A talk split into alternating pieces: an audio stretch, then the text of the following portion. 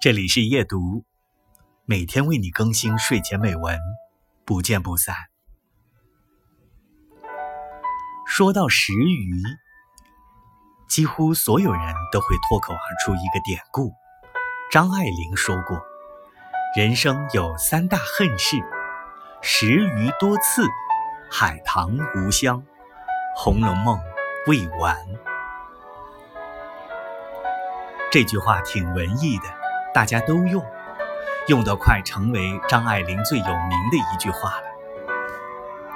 用到好多人以为这句话是张爱玲原创的，其实这三恨中的两恨是张爱玲引用别人的话。